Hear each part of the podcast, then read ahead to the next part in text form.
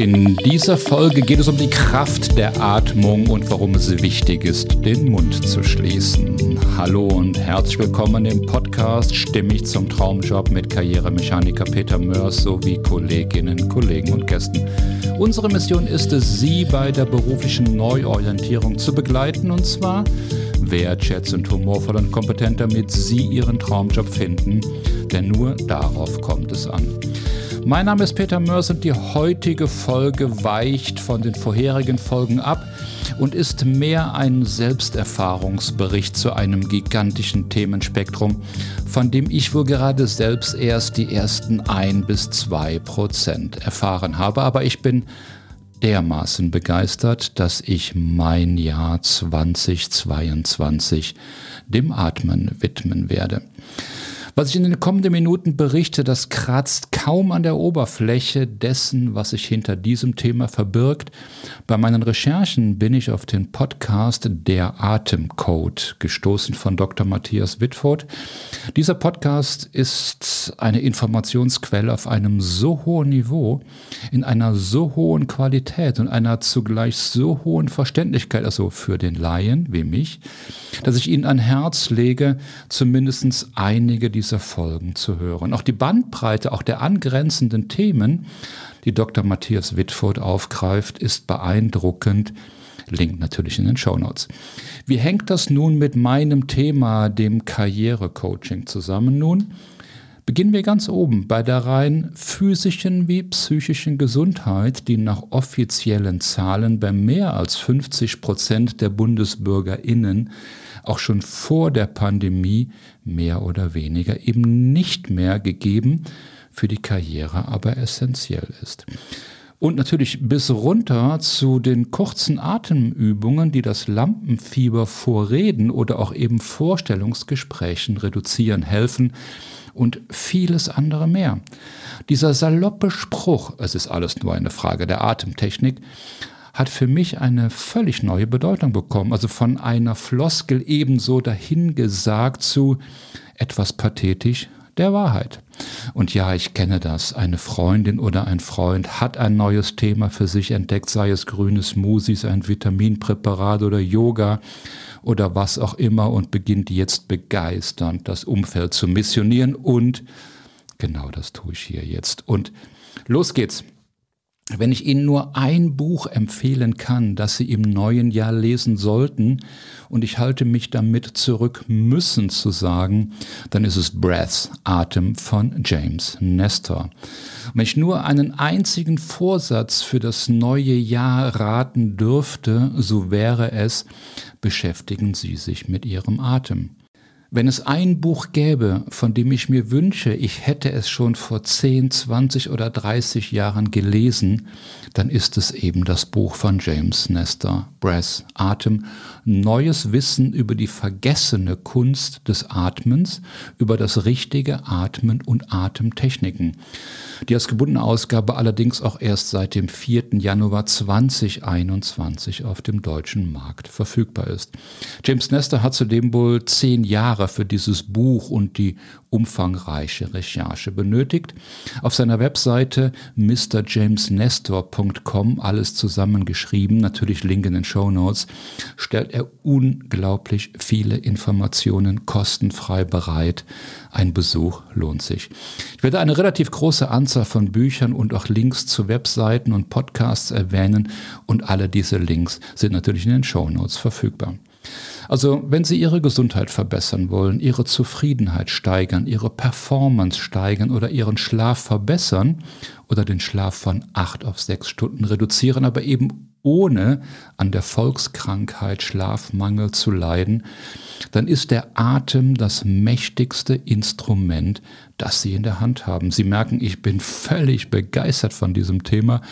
Aber wie kam es dazu, dass ich dieses Buch Breath von James Nestor gelesen habe?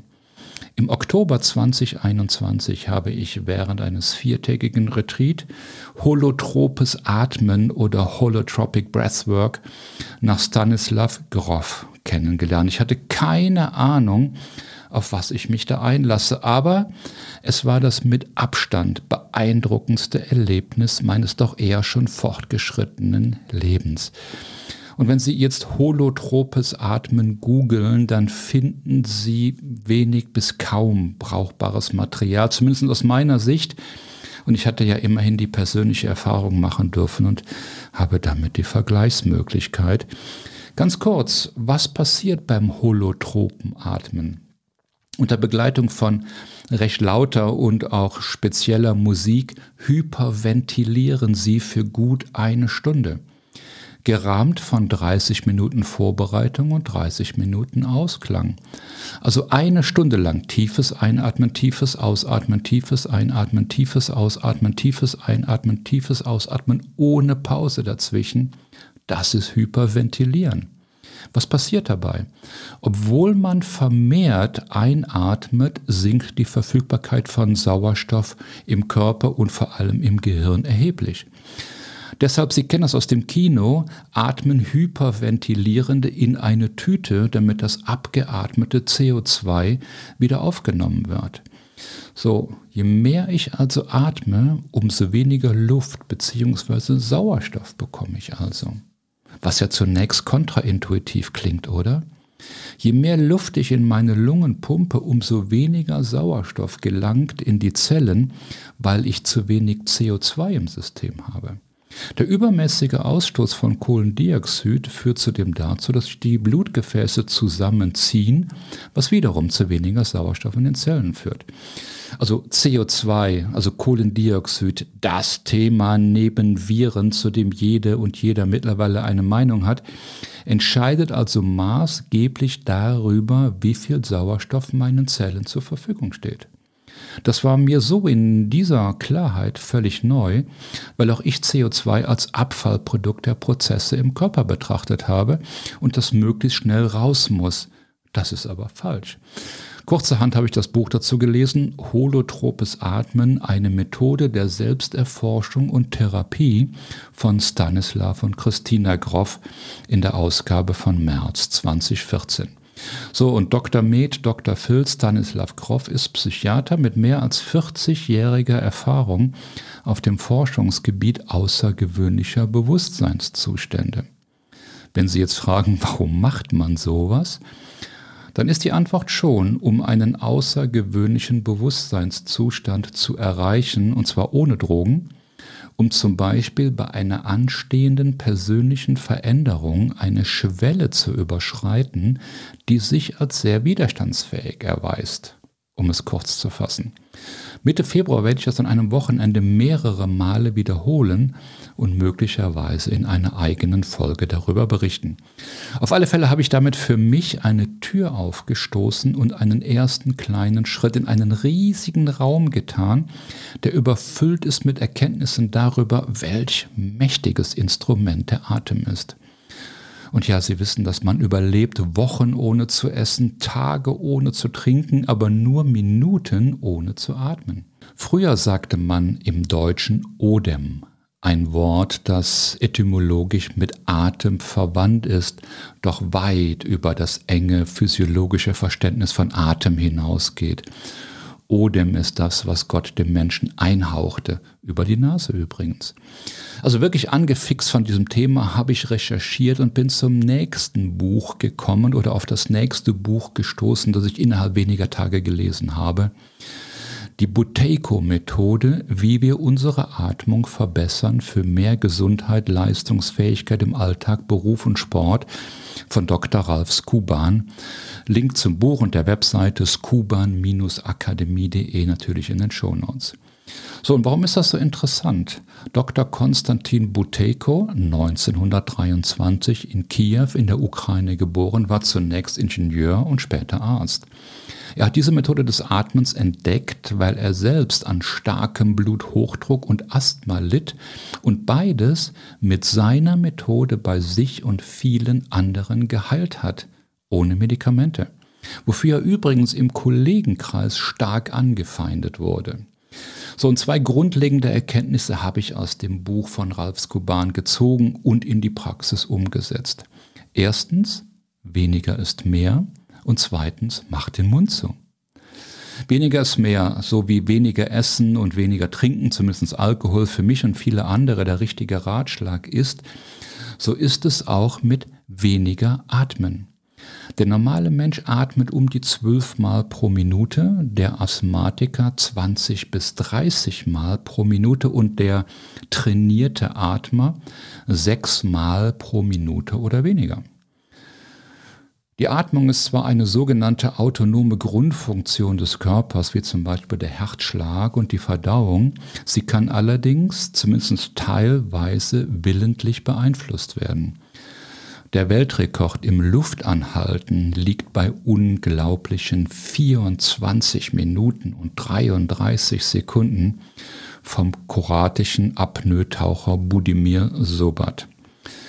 Wenn also jemand, der 20 bis 30 Mal pro Minute atmet und über Luftnot klagt, und derjenige, der nur sechs Mal pro Minute atmet, sich bestens fühlt, dann kann das Motivation sein zu ergründen, warum und wie das funktioniert. So und auf der Webseite von Volker Schmitz, justbreath.de zusammengeschrieben, es führt weiter in diese Materie ein, weil sonst nimmt diese Folge kein Ende. So, mach den Mund zu. Die zweite und beeindruckendste Erkenntnis, unglaublich. Sowohl Ralph Scuban als auch James Nestor illustrieren die Schäden, die Mundatmung anrichtet, recht dramatisch. James Nestor als Selbstbetroffene von Kieferverformung und Schnarcher und anderen Problemen durch Mundatmung zeigt in seinem Buch einen Weg auf, wie diese gesundheitlichen Einschränkungen entweder vermieden oder korrigiert werden können. Und ich war erstaunt, rund 50 Prozent der Menschen in der westlichen Welt sind mittlerweile Mundatmer. Man könnte von einer Pandemie reden, wenn mir dieses Wort nicht mittlerweile so unsympathisch wäre. So, mein, mein Selbstversuch mit Maus-Taping, das klingt besser als den Mund zukleben beim Schlafen, war wieder erwarten sehr positiv. Da ich eher zu klaustrophobischen Reaktionen neige, hatte ich auch eine solche erwartet. Aber genau das ist nicht passiert, ganz im Gegenteil. Das war sehr spannend. Und mehr dazu und welches Tape geeignet ist in den eben erwähnten Büchern oder fragen Sie einfach in der Apotheke. Mein Selbstversuch Laufen mit Nasenatmung. Als ich vor 20 Jahren mit dem Marathonlaufen begann, habe ich mir einen Personal Trainer geleistet, um schneller ans Ziel zu kommen, im doppelten Sinne, was ich auch geschafft habe. Aber Atmen überhaupt, ob jetzt durch Mund oder Nase, war entweder kein Thema oder auch ich hatte keinen Fokus darauf, ich weiß es nicht mehr.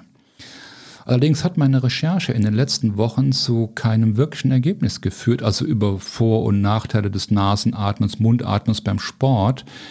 Aber auch namhafte Institute reden über Atmen, aber ob nun durch Mund oder Nase scheint dabei egal zu sein. Die Uni Göttingen fragt am 14. Juni 2021, gehörst du eher zu den LäuferInnen, die sich bisher noch nie bewusst mit der eigenen Atmung beim Laufen auseinandergesetzt haben? Fragezeichen. In dem lesenswerten Text, Link in den Shownotes, kommt das Wort Nase nicht ein einziges Mal vor.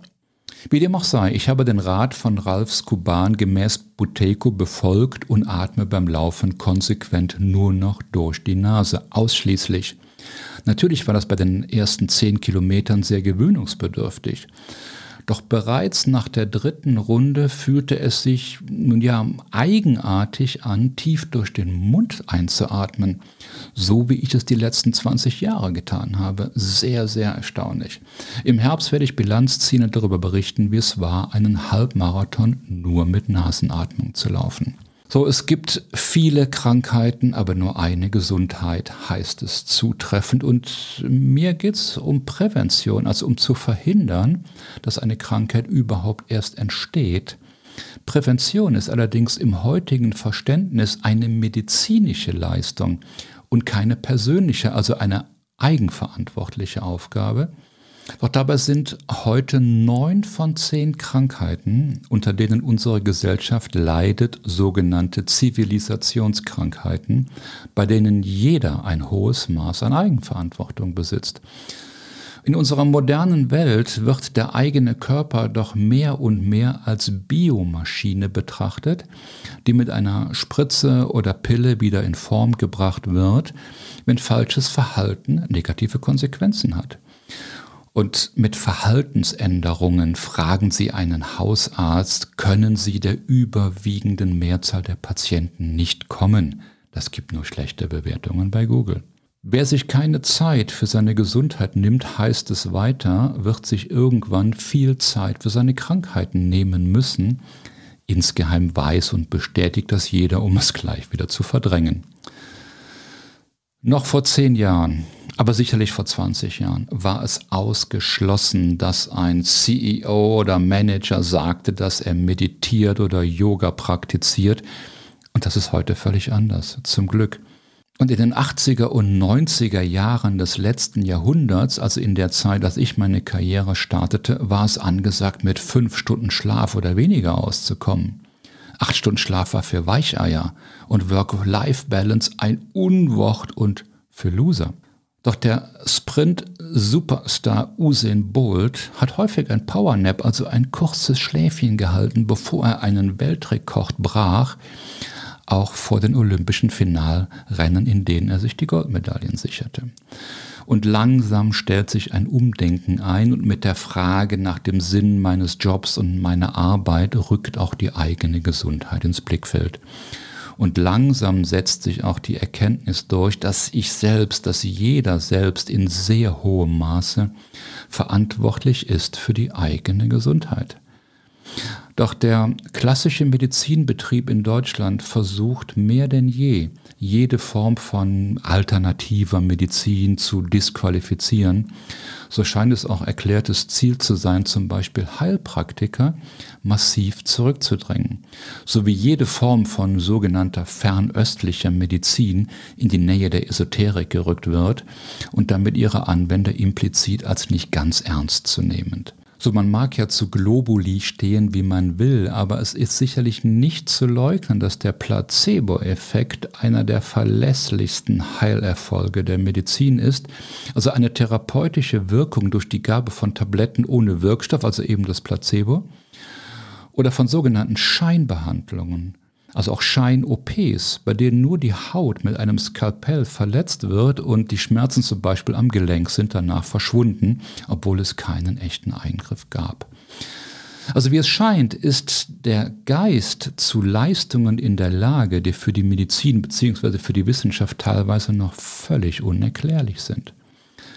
Chris Lai als Beispiel, mit dem ich zusammen Webinare mache, siehe meine Webseite, ist am 2. März 2019 den Baikal-Marathon gelaufen. Für sich alleine schon ein Extremlauf. Der Baikalsee, der tiefste und älteste Südwassersee der Welt in Sibirien in Russland, ist am 2. März vollständig zugefroren, denn die Außentemperatur beträgt zwischen minus 15 und minus 20 Grad Celsius das ist richtig kalt. Und Chris Lai beendete den Lauf nach viereinhalb Stunden, allerdings nur in Badeshorts und Pudelmütze gekleidet und das völlig unversehrt kam er durchs Ziel. Und das war nicht die erste und einzige oder das erste oder einzige Extremunternehmen von Chris. Auch hierzu Link in den Show Notes. Chris Lai natürlich sportlich, aber ansonsten ein völlig normaler Typ, zeigt damit, wozu der Geist in Kombination mit Willenskraft und Technik den Körper befähigt. Und damit sind wir bei The Iceman Wim Hof und seiner Wim Hof Methode. Und Wim Hof, und auch er besteht darauf, ein völlig normaler Mensch zu sein, verbringt knapp zwei Stunden in einer mit Eiswürfeln gefüllten Badewanne und erfreut sich bester Gesundheit. Dr. Matthias Whitford, Sie erinnern sich, ist übrigens Wim Hof Method Instructor. Ein weiterer Grund, seinen Podcast zu hören. Und zum Schluss ein Link auf ein YouTube-Video von Wim Hof. Etwas plakativ, die Kraft des Atmens verdoppeln Sie die Zahl Ihrer Liegestützen in nur vier Minuten. Versuchen Sie es. Ich habe es gemacht, Sie werden erstaunt sein. Einatmen ist Silber, Ausatmen ist Gold. Doch jetzt freue ich mich wieder ungemein auf Ihr Feedback an podcast.ncn-ag.com und wünsche Ihnen wie immer viel Gelassenheit, Zuversicht und Mut. Bis nächste Woche. Zum Schluss eine Bitte an Sie. Wenn Ihnen der Podcast gefallen hat, dann geben Sie uns eine 5-Sterne-Bewertung, denn 4 Sterne sind nicht wirklich gut, zumindest nicht bei Google und Apple. Und teilen Sie den Podcast mit den Menschen, die das auch interessieren könnte oder die davon profitieren werden. Und ganz besonders freuen wir uns über einen Kommentar in der Bewertung, denn nur Feedback bringt uns weiter. Und nehmen Sie sich gerne eine Minute Zeit und schreiben Sie uns. Vielleicht haben Sie auch Themenvorschläge für zukünftige Folgen. Wir freuen uns darauf. Wir lesen wirklich jeden Kommentar, denn nur dann können wir verstehen, was Sie benötigen und auch wie verschieden die Themen möglicherweise sind. Mehr Informationen in den Show Notes und gerne eine Mail an podcast.ncn-ag.com.